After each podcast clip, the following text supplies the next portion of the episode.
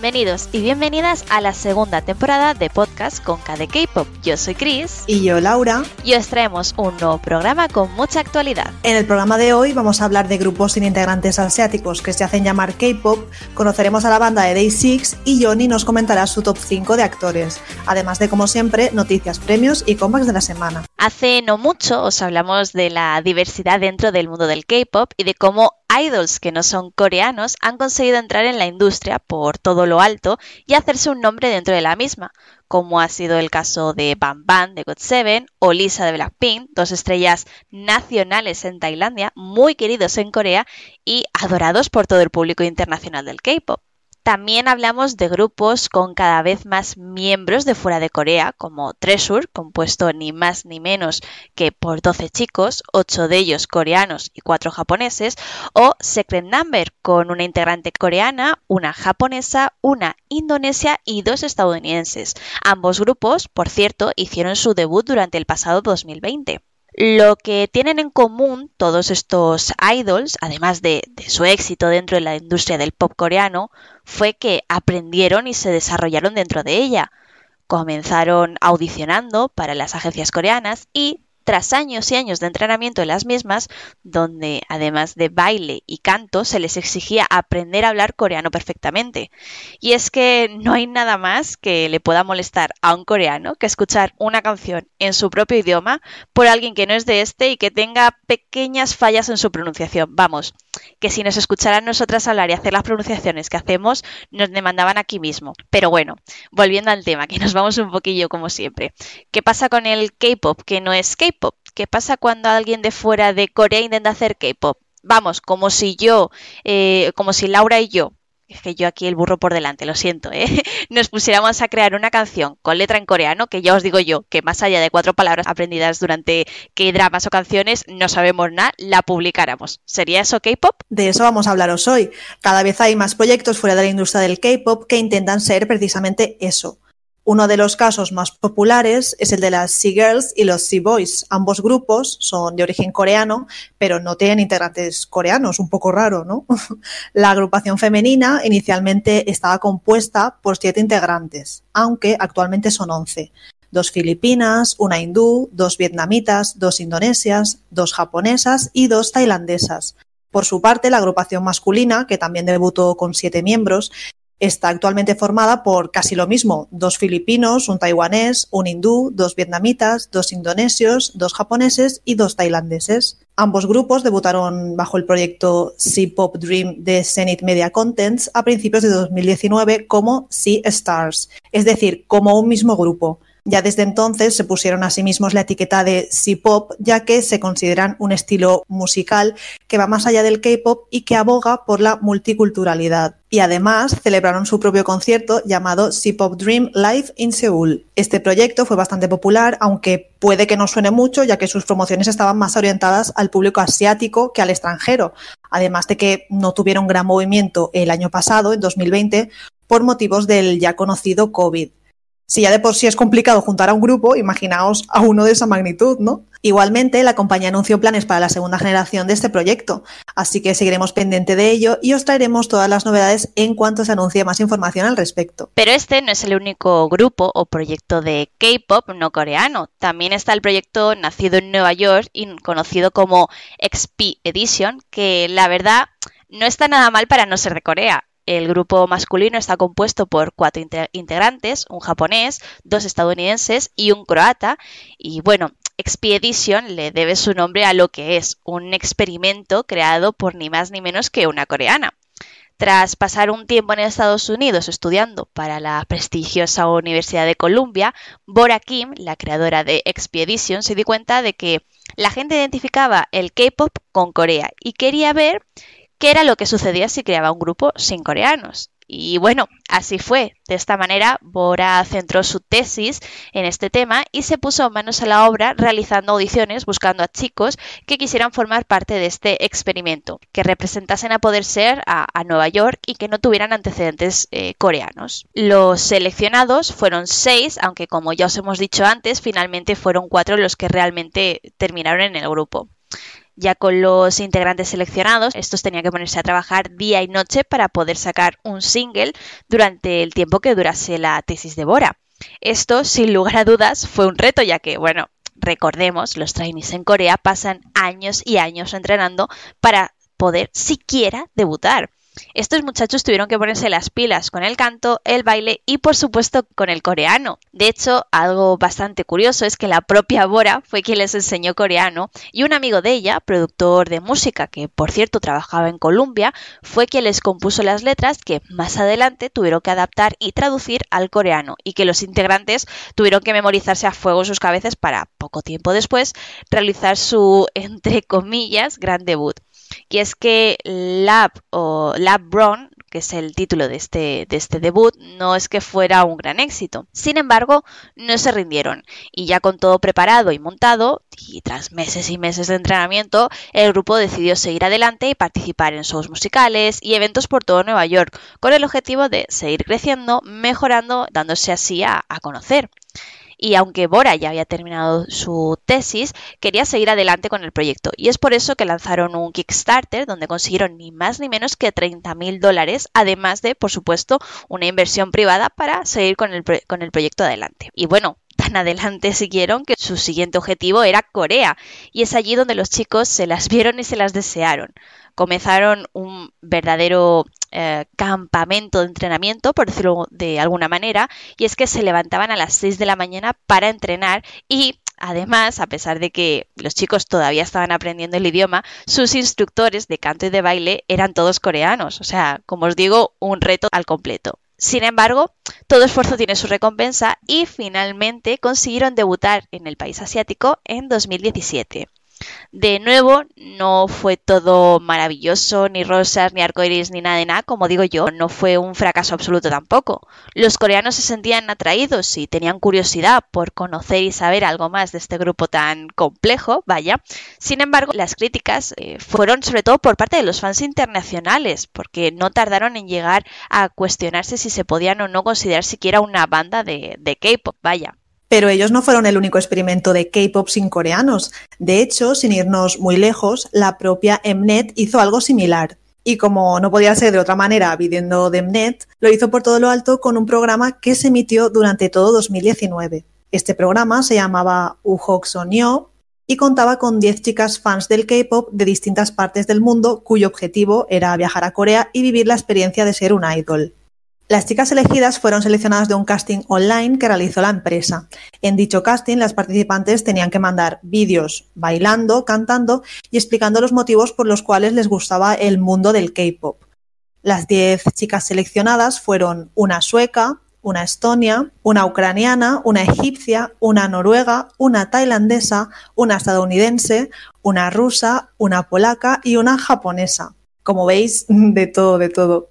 Originalmente también había una chica brasileña que se retiró del programa antes de las grabaciones y fue sustituida por la integrante de Estonia. Durante todo el programa pudimos ver cómo las 10 integrantes conocían la cultura coreana y aprendían baile, canto, así como el idioma. Una de ellas, María, la chica de Estados Unidos, ya sabía coreano, dado que llevaba 11 años viviendo en Seúl y había aparecido en otros programas de canto como I Can See Your Voice. Otra de ellas, Chiba Eri, ya formaba parte del famoso AKB48, este grupo de J-pop o J-pop, conocido por tener un gran número de integrantes. Tras varios programas, Mnet decidió que era hora de llevar ese experimento a otro nivel y las hizo debutar. El nombre del grupo fue el mismo que el programa Hak Sonyo, que literalmente significa chicas que estudian y en junio de 2019 lanzaron su primer vídeo pre-lanzamiento de Pop Cycle, un sencillo muy pegadizo que salió oficialmente en julio del mismo año. Actualmente su vídeo tiene más de 6 millones de visitas, sin embargo, y como ya os hemos comentado al principio, este grupo fue creado más como un experimento para ver las sensaciones e impresiones que causaban en los seguidores del pop coreano y en los propios coreanos en sí. Sin lugar a dudas, el resultado fue un grupo muy diferente, multicultural sobre todo, y divertido. Pero, además de estos ejemplos, quiero hablaros de otro bastante llamativo que salió en 2020 y que, bueno, a pesar de no gustarme personalmente, recibió mucho odio inmerecido. El grupo es catchy y fue el autodenominado como primer grupo de K-pop británico. Sin lugar a dudas, eh, lo son o, lo fueron, aunque solo cuentan con una integrante británica. El resto lo forman una chica española, otra de origen venezolano y la joya de la corona, una coreana graduada en una de las universidades más prestigiosas de baile. La encargada de formar este grupo fue Mónica Lee, dueña de una compañía musical y actualmente manager de las chicas, quien se encargó personalmente de reclutar a cada una de las integrantes conoció a Nicole y Chunso, la integrante venezolana y la española respectivamente. Chunso eh, es su nombre artístico, se llama Ruth en, nombre español normal y real, vaya. Y bueno, las conoció, como os iba diciendo, en una competición de baile de K-pop.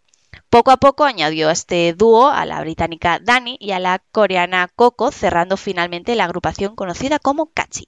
Las chicas solo tuvieron seis meses de entrenamiento, algo que ya hemos visto en algunos idols del K-pop, pero que, sin lugar a dudas, no ha sido suficiente para muchos fans.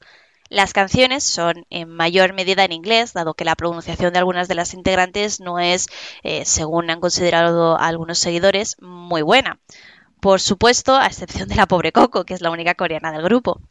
Otra de las cosas que más llama la atención es el propio videoclip. Bueno, el primer videoclip, porque ya tienen dos, de la primera canción que sacaron, el cual no se parece nada a lo que estamos acostumbrados los seguidores del mundo del K-pop y que una vez lo ves te deja con un regustillo a, cutre después de verlo. Aunque a pesar de eso, las chicas tienen casi 13 millones de visitas en su primer vídeo y más de dos en su segundo.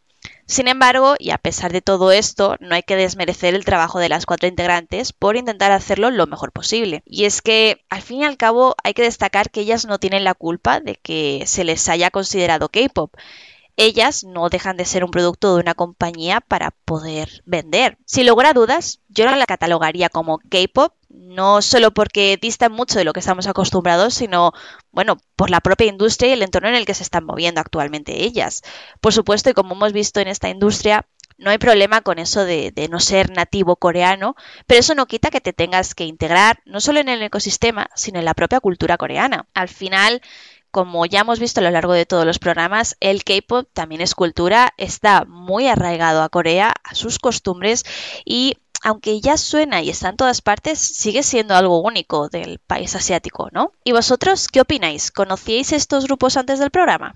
Seguimos conociendo los grupos más relevantes del mundo del K-pop y queremos hacerlo de la mano de sus seguidores más fieles. En esta sección, como ya pudisteis escuchar en programas anteriores, traemos a fans de grupos o solistas del pop coreano y os contamos de una forma diferente quiénes son, su evolución y lo más destacado de cada uno. Y en esta ocasión toca hablar de una banda muy completa que destaca no solo como grupo, sino también por sus proyectos en solitario, Day Six. Y para ello contamos con una invitada muy especial. Bienvenida, Andrea. Hola, bueno, Andrea, eh, aunque el grupo como tal, de, los chicos de Day Six, se encuentran en, en hiatus, entre comillas un poco, porque ya nos has contado que, que, hay un poco de polémica en este asunto y es un poco raro ese hiatus, pero bueno, no te preocupes, que eso ya te preguntaremos un poco más adelante. Pero lo que iba diciendo, se encuentran en hiatus desde su último comeback, que fue en mayo del año pasado. Eso no ha sido impedimento, vaya, para que hayamos podido seguir disfrutando de, de su música, entre otras actividades. Ahora empecemos por, por donde hay que empezar. Cuéntanos un poquito quiénes son los chicos de Day Six. Bueno, pues Day Six es una banda que está compuesta por cinco miembros. Eh, ellos debutaron en septiembre de 2015, el día 7, si no recuerdo mal. Y bueno, al principio debutaron siendo seis, pero ahora mismo son cinco. Son Sunjin, que es el líder eh, y uno de los guitarristas, Jay, que también se encarga de la guitarra, Jonkei, que se encarga del bajo, es el que ha escrito la gran mayoría de las canciones, aunque todos colaboran prácticamente, y también hace los raps. Luego está Wonpil, que es el que lleva el sintetizador y el teclado, y por último está Duwon, que es el batería. Y de estos cinco eh, integrantes que tenemos actualmente, eh, digamos que las cuatro personas que cantan eh, son Jay, Sunjin, Jonkei y Wonpil, porque Duwon lo hace de manera muy esporádica. Algo que te quería comentar es que me parece muy curioso porque estás hablando de, guitarristas, de, sintetizador, de todo esto, porque claro, no es a día de hoy lo habitual en el mundo del K-pop. Me parece bastante curioso.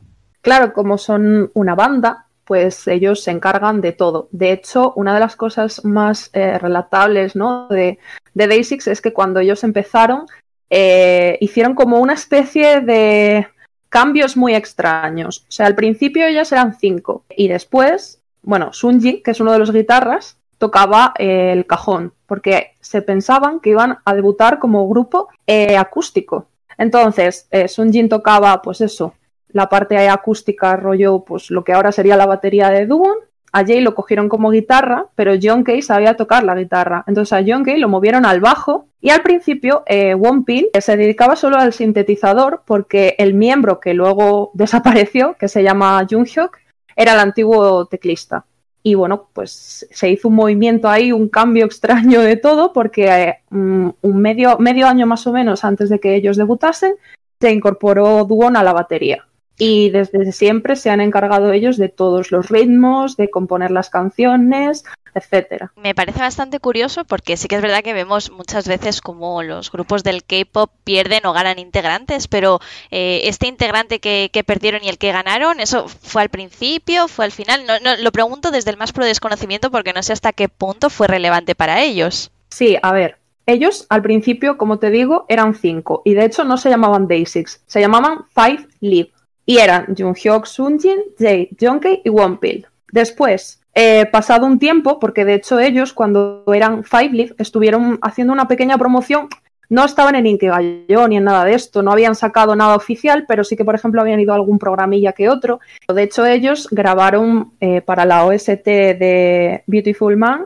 eh, una canción que se llama Lovely Girl, que por cierto en ese, en ese K-drama sale IU, y eso todo lo hicieron bajo el nombre de Five Live. Entonces, luego se unió Dugon. Y además dijeron que el nombre se parecía mucho o recordaba mucho a Maroon 5. Entonces, ¿qué hicieron? Como ya eran seis, lo cambiaron a Day6.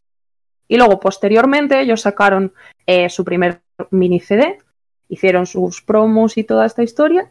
Y posteriormente a eso, a finales de ese mismo año, si mal no recuerdo, Junghyuk se fue pero ya no se cambiaron el nombre ni nada porque ya habían debutado oficialmente. Eso te iba a decir, porque justo ya era como el nombre oficial del grupo que ya habían hecho pues todas las promos que nos has comentado y, demás. Exactamente.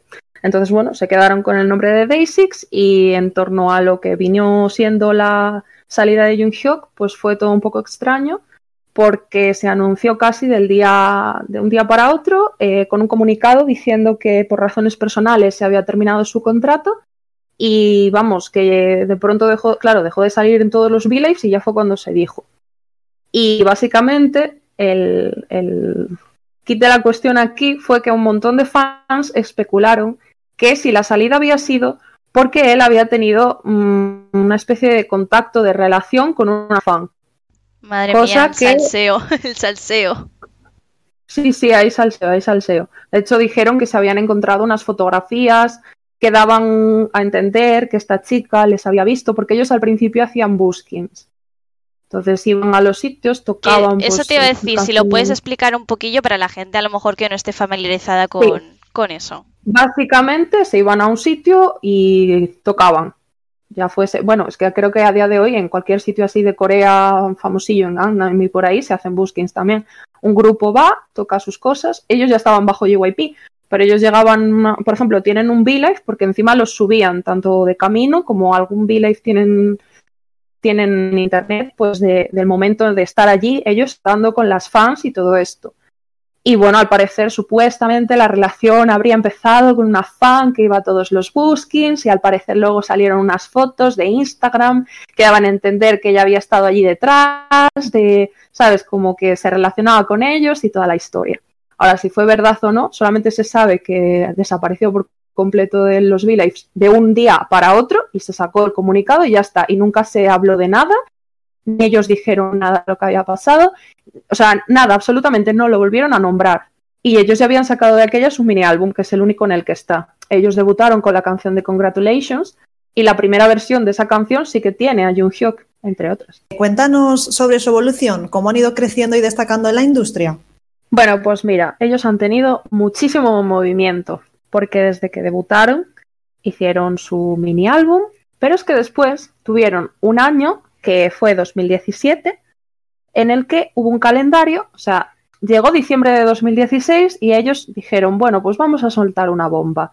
Y pusieron un calendario de todo el año en el cual eh, ponía que habría lanzamientos, conciertos y preconciertos Y básicamente eso se llamó el proyecto de Everyday Six. Y una vez al mes se sacaban dos sencillos, o sea, dos temas, un tema a veces, porque luego hubo modificaciones. Y básicamente pues ellos sacaban sus temas al mes, o sea que tenían que estar trabajando todo el tiempo. Y luego tenían los conciertos en los cuales mezclaban un poco las canciones antiguas, estas que nunca salieron, las canciones que iban sacando. Y yo creo que hacían también alguna cover y básicamente pues todo ese año que fue 2017 estuvieron pues básicamente trabajándolo en el Everyday Six.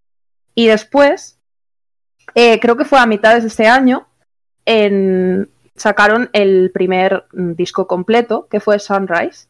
Y ahí eh, metieron como todas las canciones y además hicieron eh, como la final version de Congratulations en, las que, en la que ya no salía el chico que se había ido del grupo o cosas como el reboot de Letting Go, que fue otra de las canciones que estuvo en otro de los mini álbumes que sacaron. O sea, sacaron el mini álbum de, de The Day, que fue el primero, y luego hicieron el, en el que aparecía Letting Go, que se llamaba Daydream, y luego empezaron con este proyecto tan eh, cansado, porque para mí es un proyecto súper cansado estar ahí todo el año, si ya cuando vemos a algunos idols haciendo comebacks casi cada cuatro o cinco meses y nos extrañamos porque eso requiere mucho. Es verdad que ellos no bailan, pero aún así tienes que estar ahí a tope con las canciones, llevándolas a editar y haciendo muchísimas cosas. De hecho, hace poco ellos dijeron que tenían más de 50 canciones que todavía no habían sacado y algunas eran de la época de, de Everyday Six.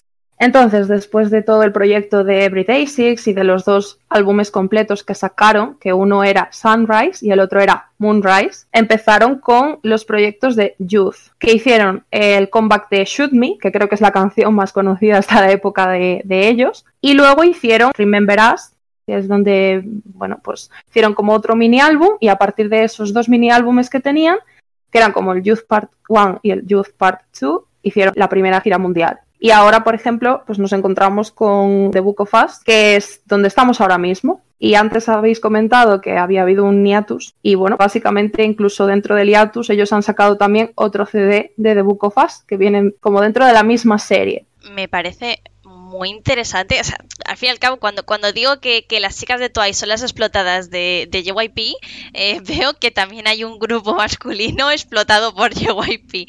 Dejando estas, estas tonterías mías aparte, me parece también muy, muy interesante la propuesta, aunque también es un poco lo que has comentado tú, muy cansada, que durante un año vayan sacando canciones que luego compongan un, un disco. Eso me parece como tal me parece una idea muy bonita, pero es lo que, eh, lo que hemos comentado, es muy cansado, eh, aunque no sean un grupo que a lo mejor bailen, tiene su preparación, sus horas de eh, ensayos, de, bueno, ya hemos hablado un poco de ello y aunque como digo, no tengan que bailar, sigue siendo mucha preparación y, y horas y horas de entrenamiento, vaya. Sí, además es eso, preparar los conciertos y luego que ellos seguían haciendo sus V-Lives y seguían manteniendo la relación con las fans bastante cercana.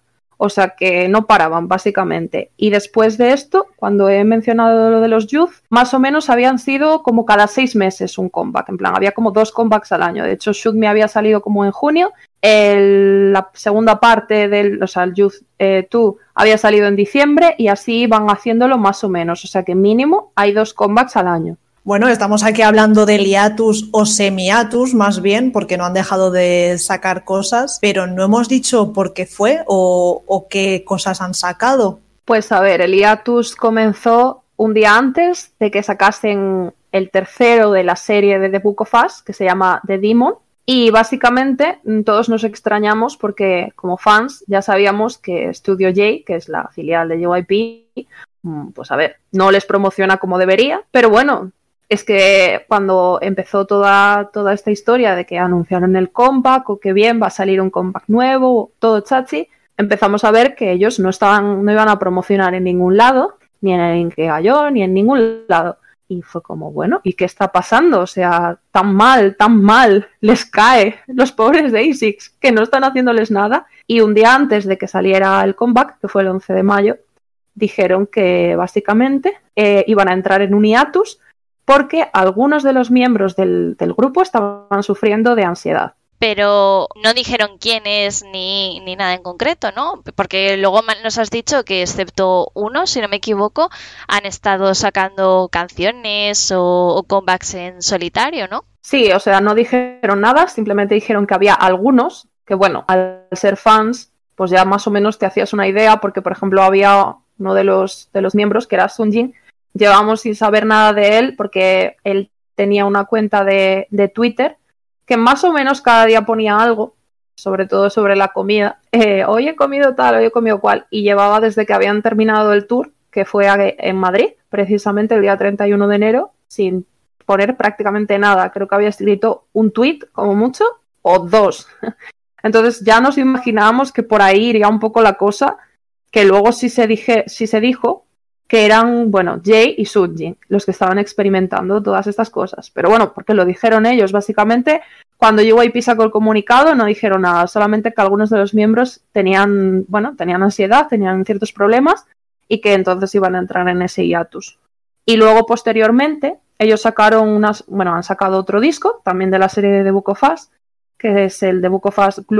Y claro, esto viene, dices tú, pero si están en hiatus, ¿cómo es que han sacado? Pues es que lo sacó eh, una subunidad que se creó que se llama Even of Day. Y están tres de los cinco miembros, por lo tanto, los otros dos que quedaban, incluso aunque no hubieran dicho nada a ellos, se sabía que eran los que estarían peor, porque si no, pues esperarían, ¿no? Estas cosas me parecen así como puntos muy interesantes sobre el grupo, pero quería preguntarte eso, si había algunas otras curiosidades o, anécdotas, la, chicha, aparte de la que acabamos de comentar, vaya sobre, sobre el grupo. Bueno, hay muchas cosas que contar de ellos.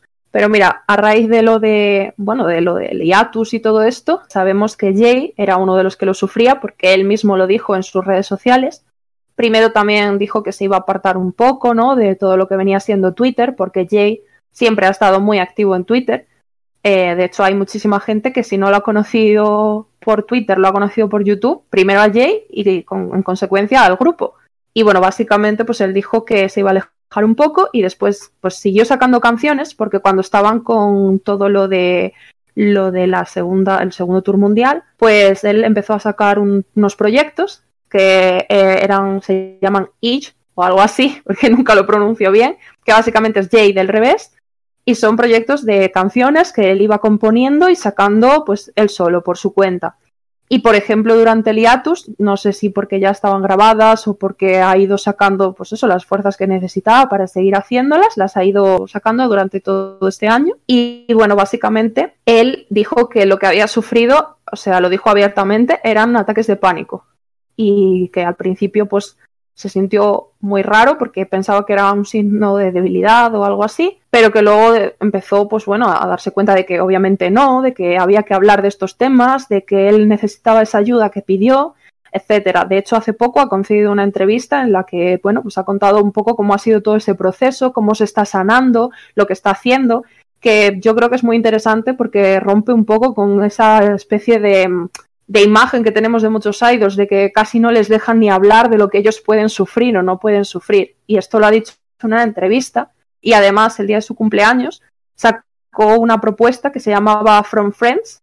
Y básicamente era una línea de ropa eh, con Jeff Foundation que era para que se recaudasen eh, fondos de ayuda para las personas jóvenes, para su salud mental, para la salud mental de la, de la gente joven y también cuando eh, estuvo toda, bueno, sigue estando, ¿no? Porque esto está a la orden del día, pero con lo del Black Lives Matter, él también ha donado dinero a esa causa, sobre todo cuando, bueno, estalló la última vez todas estas cosas más fuertes, porque esto siempre ha estado ahí, pero bueno, al final pues es un idol que se involucra mucho, ¿no? Tanto con las cosas de salud mental como con los fans. De hecho, también él, hace poco, en un directo, hace unos meses, una fan le, le, escribió diciendo que había tenido una pérdida y él mismo fue a sus mensajes directos y le envió un mensaje a esta chica diciendo, bueno, pues que lo sentía mucho, que si podía hacer algo por ella, y bueno, básicamente si buscáis en Google, seguramente os salga la captura, que lo, lo podréis leer desde ahí mejor de lo que yo os pueda decir. Pero bueno, básicamente él le dijo que, que, lo que necesitase, que esperaba que se pudiera recuperar, que poco a poco y todo eso. O sea que eso yo creo que es una curiosidad bastante, no sé, bastante destacable.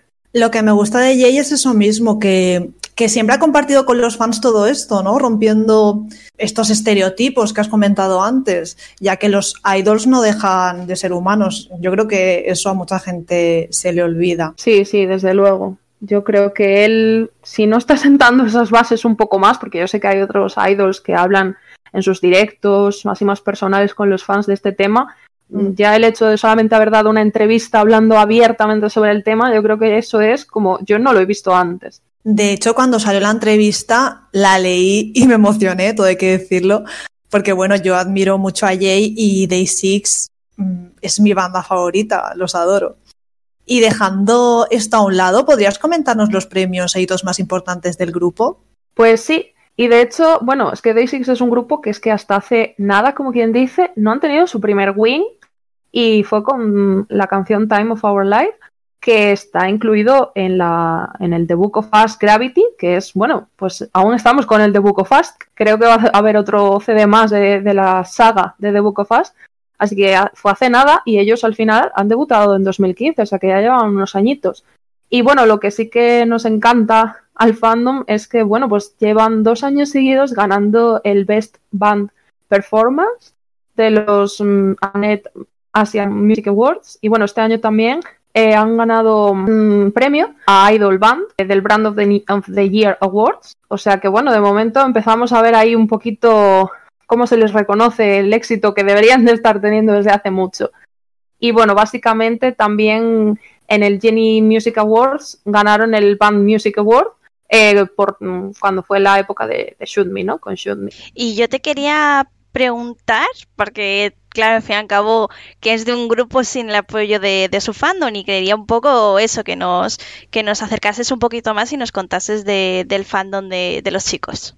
Sí, bueno, pues el fandom nos llamamos Mayday, que bueno, el nombre se hizo público el día 7 de junio del 2017, o sea que como veis van así con la calma, porque después de dos años casi de tener al grupo, que de hecho me acuerdo que se barajaron algunos nombres como Sunday, que al principio decían que Day Six eran los seis días de la semana y las, el fandom, los fans, serían el séptimo día. Entonces, pues decían, bueno, pues nos llamamos las Sundays. Menos mal que, bueno, que al final no fue ese nombre porque igual habría sido un poco raro ya que ya no son seis. Pero bueno, básicamente las fans somos como una especie de, managers de la promoción de Day Six porque bueno, mm, como sabemos ya, mm, JYP pues promoción poca y lo que viene siendo su filial, o sea, el estudio J, que es el que los lleva, pues peor.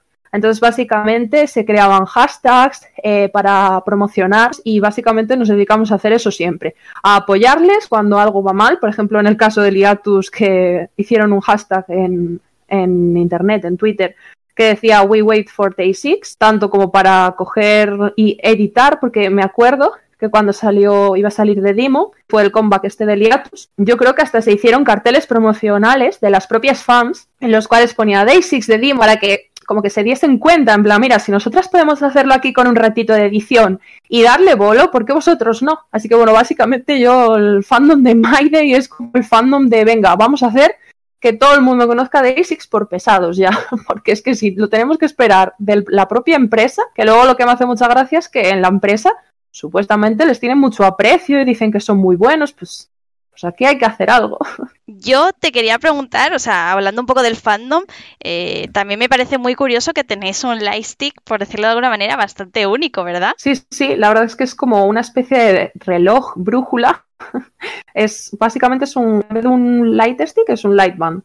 Y te lo pones en la muñeca o como hacemos muchas veces en los conciertos, que te lo pones como en los nudillos, rollo como si fueses a pegar a alguien, para que ellos lo vean mejor y puedas, pues porque si no al llevarlo en la muñeca hay veces que no se ve bien, tienes que andar ahí girando la muñeca, entonces se lo ponen así en los dedos y tienen un montón de cosas, porque claro, como es una correa, pues ellos sacan a, menudo pues merchandising, porque además es que no lo he comentado antes, ellos tienen una especie de, de avatares muñecos y entonces, bueno, son básicamente se llaman Denimals con Z al final y cada miembro del grupo tiene un animalito y básicamente pues con eso juegan mucho en la cosa del merchandising, de oye pues me voy a poner la correa de color, no sé, mm, rosa con la cara de Pil, que por ejemplo es el conejito de One Pil y cosas así.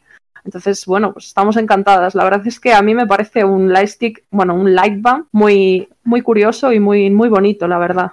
Y por cierto, se ha sacado hace un par de meses también el lightband eh, versión 2, que ahora se ha actualizado y en vez de tener solamente una especie de hojita o de, o de limón, pues ahora tiene tres. Lo cual, pues es curioso, bueno, está muy guay, es muy representativo del fandom, porque, bueno, pues al tener los tres, las tres hojitas estas, están ahora mismo con el, bueno, con el reclutamiento. Fue el año pasado del, de la membresía, para, o sea, la tercera membresía que se hace para que las, los fans, los MyDays, puedan acceder a ello. Entonces, pues ahora han sacado la versión 2 del, del Lightband con los tres, como si fuera uno por cada año que ha podido estar eh, MyDay con ese nombre y al lado de Day6. Qué bonito, qué bonito. Y bueno, entrando ya en lo personal, en la recta final de la entrevista, ¿desde cuándo y cómo los conociste? ¿Qué es lo que te hizo hacerte fan? Pues mira, básicamente creo que fue el, sí, fue el segundo grupo que yo conocí. Primero yo me metí en el, en el K-pop por BTS y de pronto un día yo encontré pues un avatar en Twitter con un perro que estaba soltando cosas por Twitter súper graciosas y me di cuenta de que ese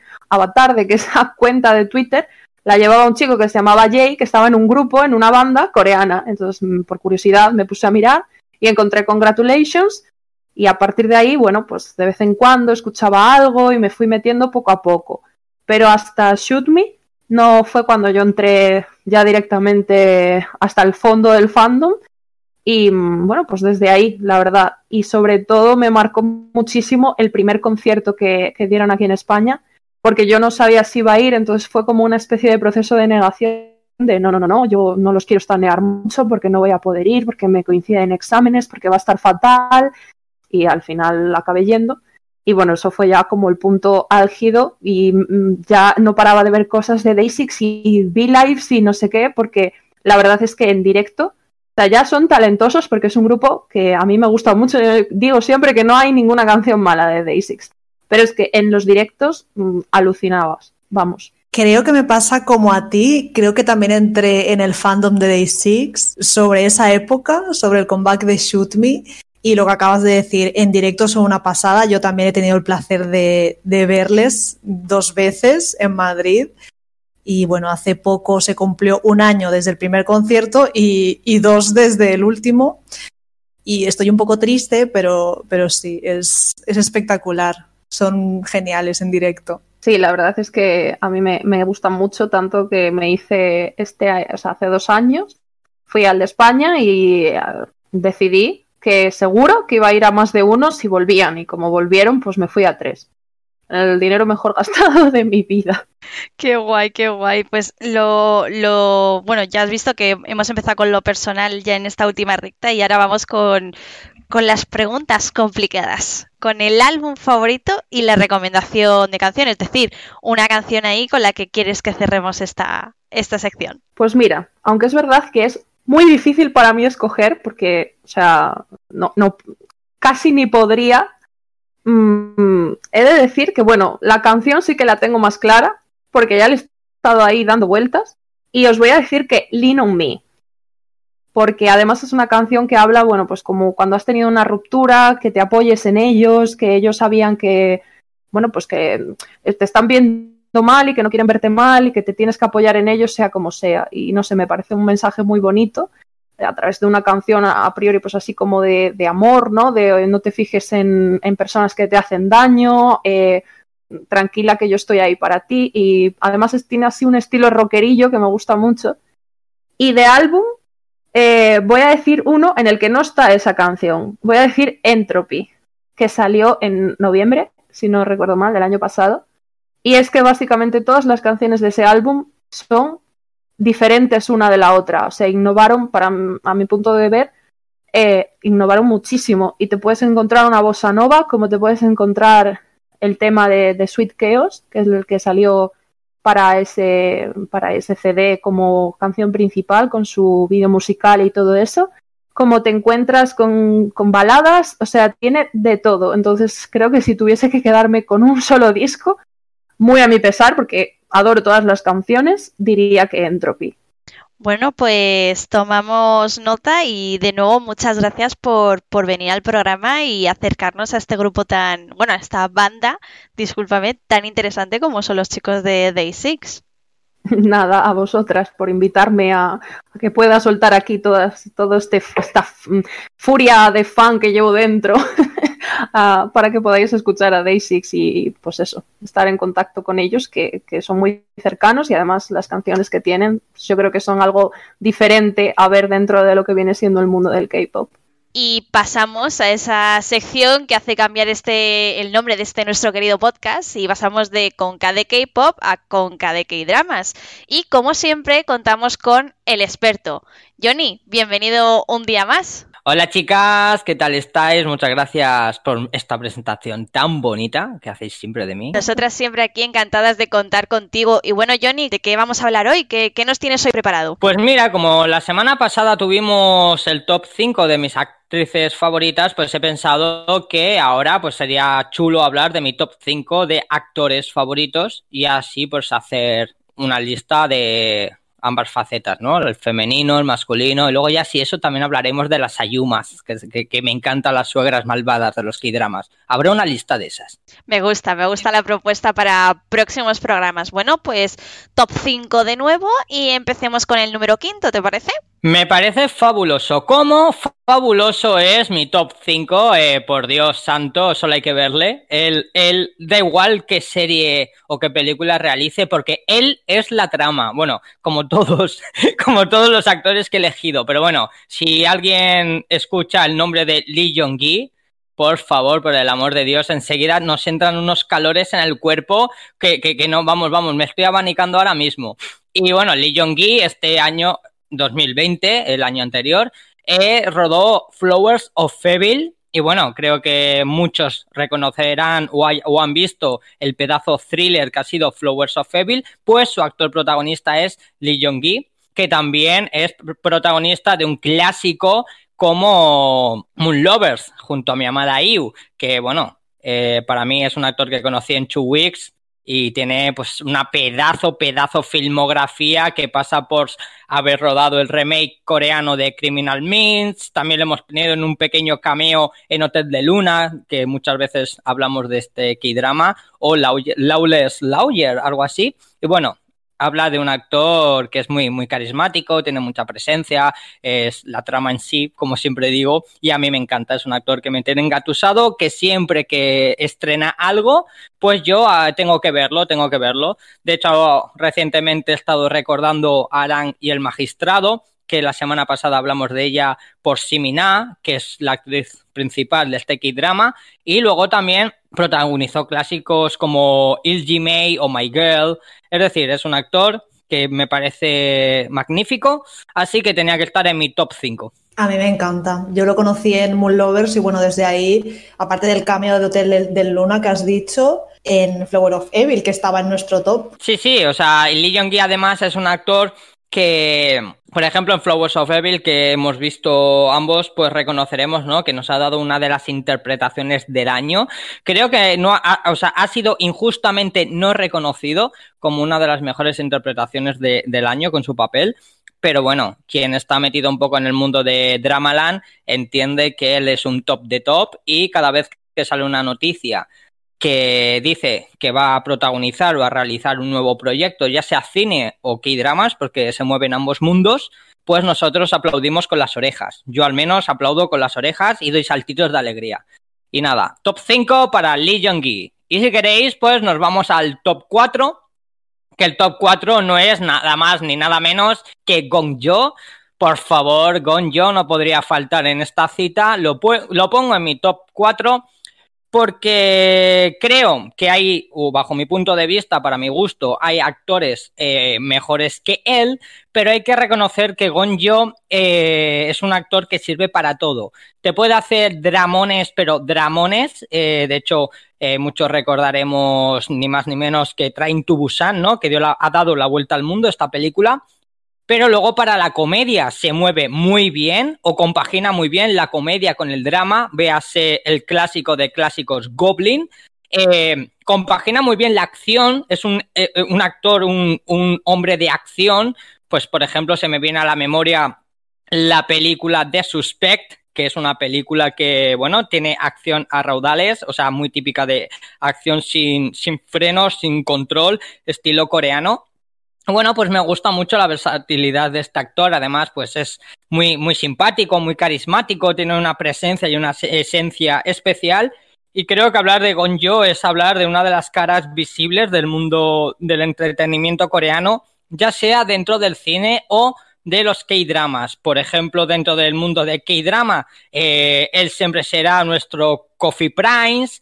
También tiene ahí a mí que en el aspecto de comedia me apasiona, que es Big. De hecho, de Big han salido los mejores memes de Gonjo porque hace un papel impresionante. Hemos mencionado ya Goblin y de cine, bueno, eh, va a estrenar ahora Shopbox, pero este hombre ha realizado uno de los grandes éxitos coreanos como la cinta zombie Train to Busan, lo hemos visto en El Imperio de las Sombras, lo hemos visto en Kim Ji, Kim Ji Jong Born 1982 que está basada en la novela feminista que tanto furor ha creado en Corea. Es decir, es un actor sobresaliente y mi top 4 tenía que ir para él. Así que bueno, pues Gonjo Zarañeo, Zarañe. La verdad es que sobra decir que la trayectoria que tiene es alucinante. Ha hecho, ¿qué no ha hecho? Sería la pregunta, ¿no?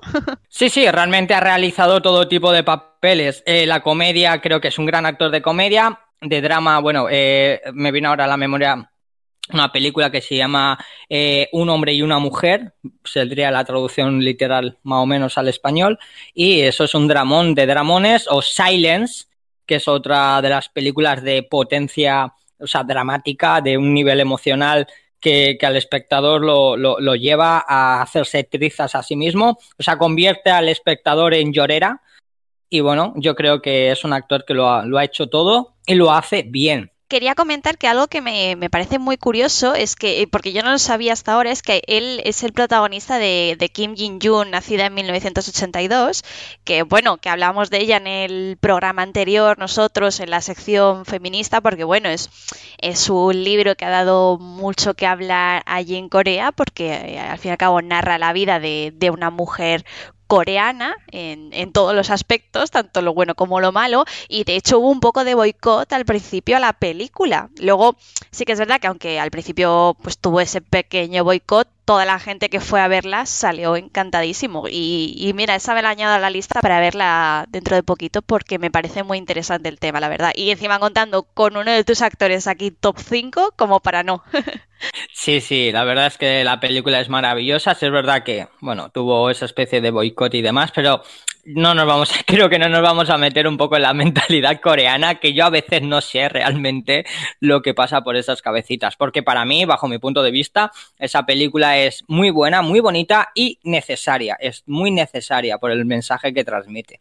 Me parece muy curioso y de hecho me la voy a apuntar yo también. Pues totalmente recomendable. Hazme caso, Laura, que creo que te va a gustar. Como ya sabéis que yo siempre recomiendo por activa y por pasiva quien me conoce sabe que soy un cursi, cursi sin remedio, masoca incluso diría yo, y siempre recomiendo la de Always, ¿no? ¿Y quién protagoniza Always? Esa, esa drama romántico que hace llorar hasta el hombre de hielo, pues Always está protagonizado por mi top 3, que no es más ni menos que Soji, Dios Sap.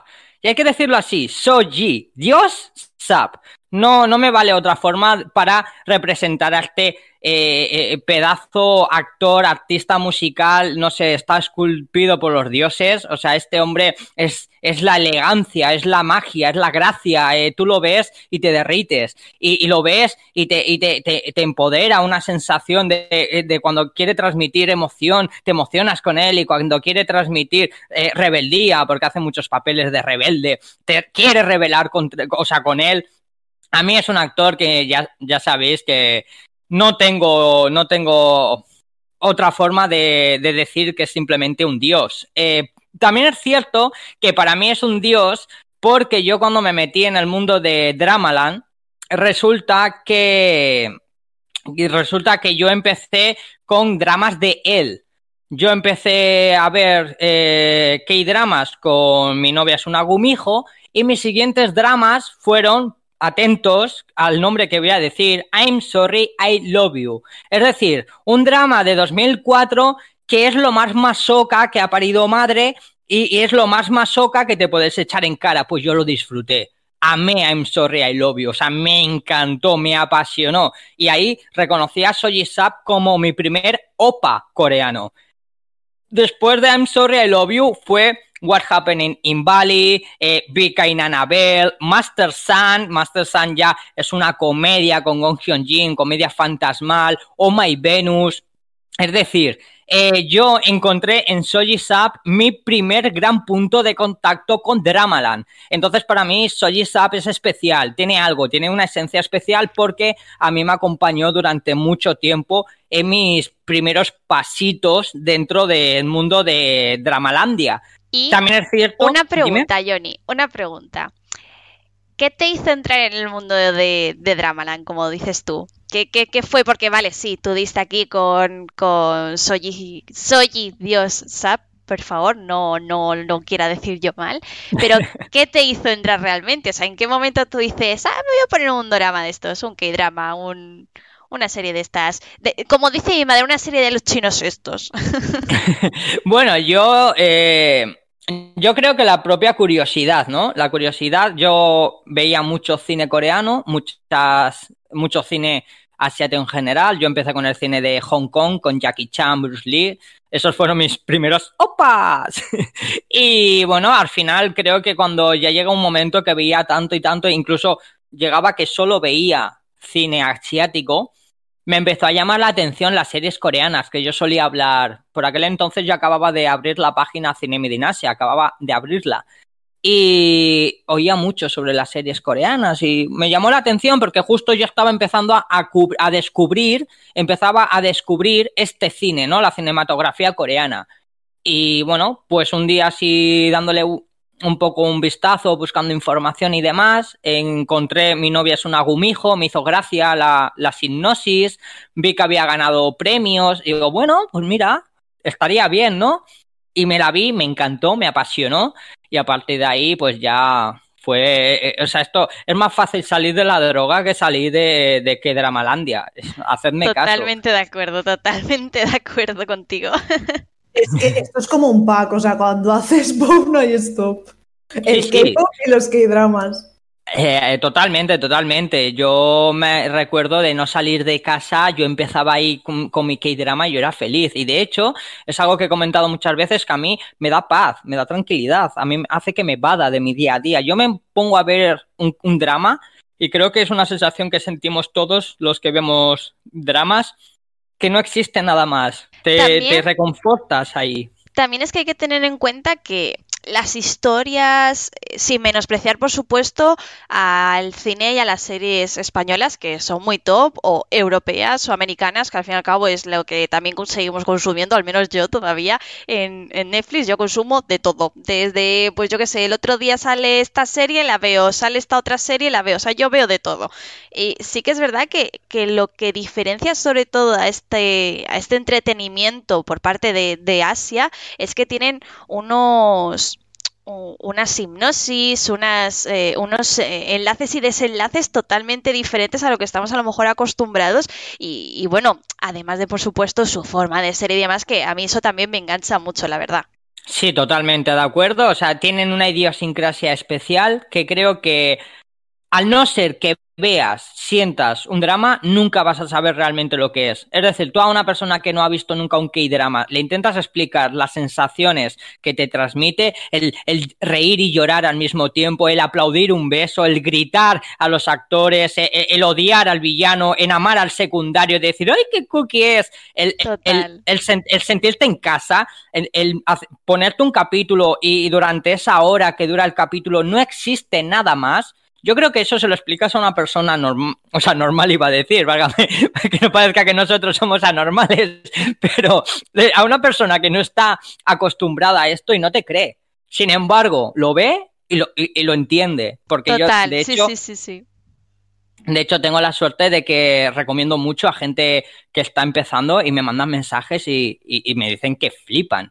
Y bueno, eh, ¿cómo vais a flipar vosotras? Porque lo siento, después de hablar de Soji, Dios, Sap, toca hablar de mi top 2 y bueno, se me cae, se me cae la baba. Lo siento, chicas, se me cae la baba porque este no es un hombre. Esto es un no sé, si soy Saper Dios, eh, no sé lo que podría decir. Que digamos que también es otro dios, ¿no? Porque es que ya entramos dentro de zona dioses. O sea, entramos en, un momento del top que os juro que me resulta muy difícil eh, elegir si me gusta más papá, mamá o el hermano. El panteón, el panteón de los dioses coreanos. Sí, sí. y aquí, aquí viene, aquí viene Chan Siwon, el madurito, como lo llamo yo. Para mí, Chan Siwon es el madurito sexy.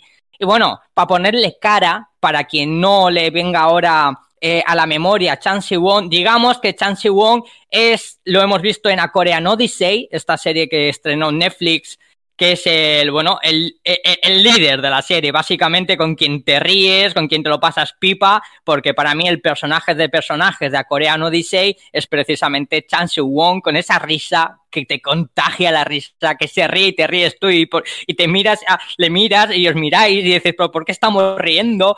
Porque, porque te contagia, te contagia esa, esa energía que tiene este actor, desprende una energía muy, muy, muy especial. Y este actor, me encanta, me apasiona y considero que es muy acertadamente mi top 2 dentro de los actores generales de Corea porque creo que no existe mejor actor en Corea, junto con quien voy a mencionar en mi top 1, mejor que Chan Siu-won. Desde que menciones el top 1, me gustaría comentar algo bastante curioso de, él, vaya, que me parece que lo descubrí hace poco y, y bueno, a lo mejor tú ya lo sabes. sorpréndeme, sorpréndeme. Es que me enteré hace poco de que hizo una serie que se llama Korean Hostel in Spain en el cual... Ah, sí, el reality. Exacto, que es un reality que, bueno, a lo mejor tú lo conoces mejor, porque yo, yo ya te digo, yo con él voy un poco perdida, y lo he comentado antes, eh, fuera de, aquí de micrófonos, pero eh, es curioso porque siguió como el camino de Santiago, ¿no? Sí, y, y bueno, cocinaba y formaba parte de, de un hostal, ¿vale? Donde ayudaba también a la gente que iban hacer el camino de Santiago. Entonces es muy cookie. Yo he visto apenas un par de capítulos, pero me encanta porque es la, eso, es la energía, también la naturalidad, ¿no? Con la que quien haya visto programas o reality shows coreanos sabe también que existe esa idiosincrasia, ¿no? Que es todo como muy natural, muy... Ah, bueno, pues que sea lo... Parece que ponen las cámaras, bueno, que sea lo que Dios quiera. Y vamos, que, que a mí me parece una, una genialidad. Eh, es que insisto, este actor, este actor vale para todo. Tú le ves, tú le ves y, por ejemplo, pongamos comedia, ¿no? Comedia, comedia pura y dura, comedia al, estilo Jim Carrey, ¿vale? Pues este hombre nos ha dado series como A Korean Odyssey o, por ejemplo, nos ha dado también The Greatest Love, ¿vale? Que ahí, por ejemplo, son personajes que son cómicos puros y duros. Y luego, por ejemplo, también Cheers Up Mr. Lee, que es una película que estrenó hace poco. En eso en la comedia. En la acción es un hombre de acción. Es un hombre de acción que nos ha dado Atena, que nos ha dado The High Hells, que nos ha dado eh, for an Age, nos ha dado una barbaridad de, series y películas de héroe de acción y luego de drama, pero drama, drama, de llorar, de a moco tendido.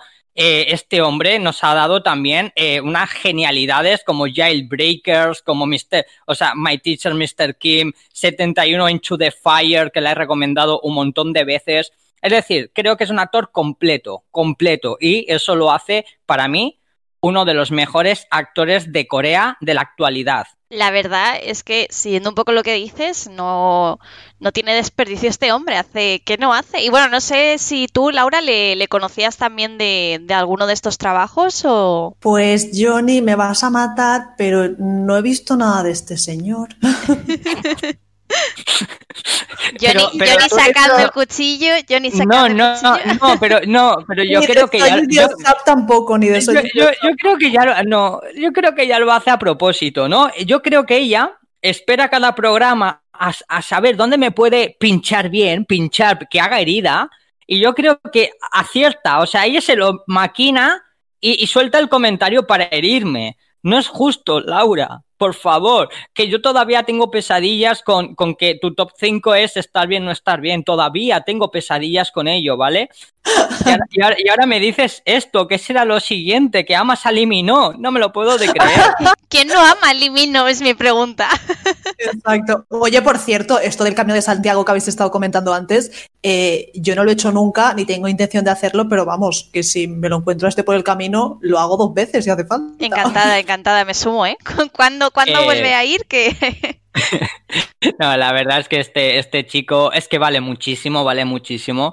Y bueno, eh, a mí me encanta porque es un actor total. Es que la, la, la cuestión es actor, actor total, ¿vale? Y cuando un actor es total, eh, que lo mismo lo, lo ves para comedias, que lo mismo lo ves para dramas, que lo mismo le ves como figura de acción, porque este tío no tiene nada que envidiar a los Stallone, Schwarzenegger y compañía, que este tío revienta a Schwarzenegger de un pititaco, ¿me entiendes?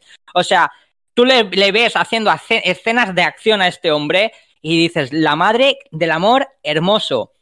Pero es que luego te cambia el semblante total y te hace, te hace una comedia absurda y te ríes con él. Y es genialísimo. Insisto, por favor, dadle un Oscar a, a, a Chan Siu Wong, se lo merece ya. A ver, nosotras desde aquí un Oscar, un Oscar, no, no podemos, pero desde aquí al menos hablándolo así contigo y mencionándole, creo que damos un poco más de visibilidad al, al, a, a, este tremendo pedazo de artista. Y bueno, Johnny, no sé si te parece que, que pasemos al top 1. El, el, el, gran, top uno. el uh, gran ganador. El gran, el gran ganador, el gran ganador. Si Soji Sap es Dios, si Chan Siu Won merece un Oscar, mi top 1 merece el cielo. El cielo, por Dios.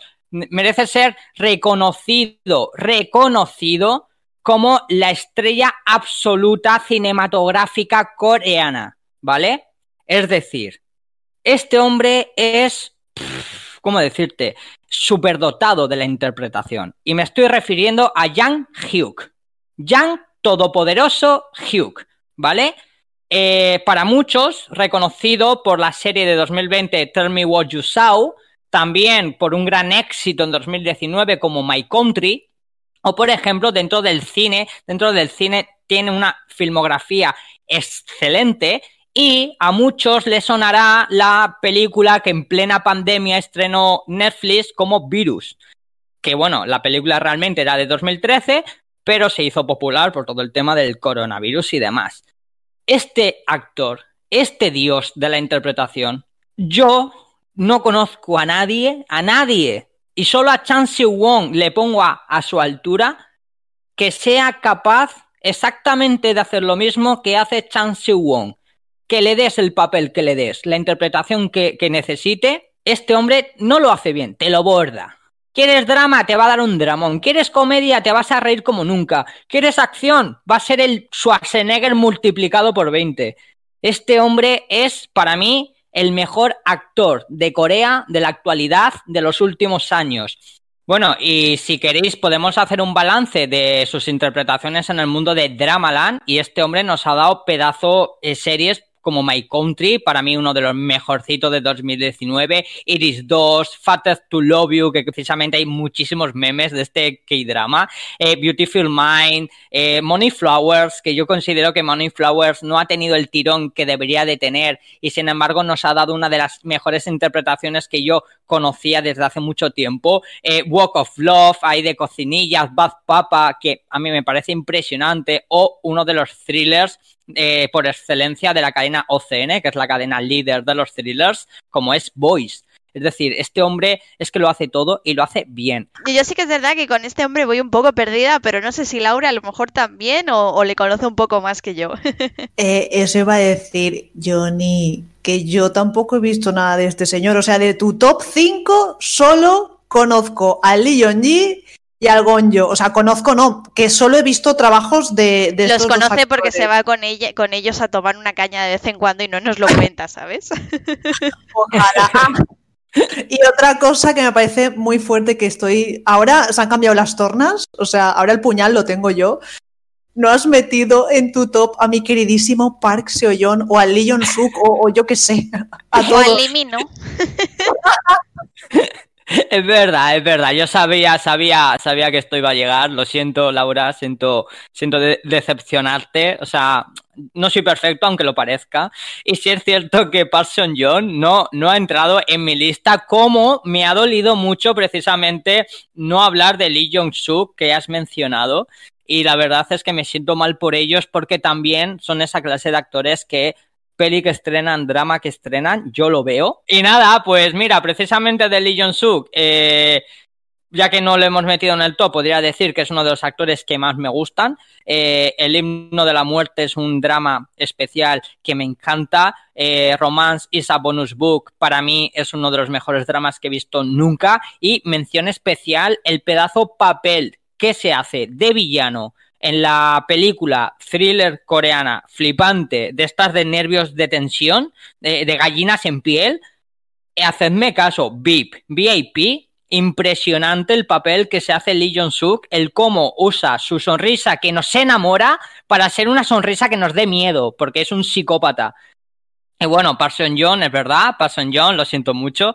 Eh, Parson John me encanta, Itaewon Class me encanta, eh, eh, ¿Qué pasa con la secretaria aquí? Me encanta. Y bueno, creo que para todos es nuestro ¡Opa! Te voy a mandar deberes, si me lo permites. Y es que como no hemos podido hablar de estos actores entre, entre otros, porque es que hay tantísimos actores tan buenos que es que es imposible, es muy difícil.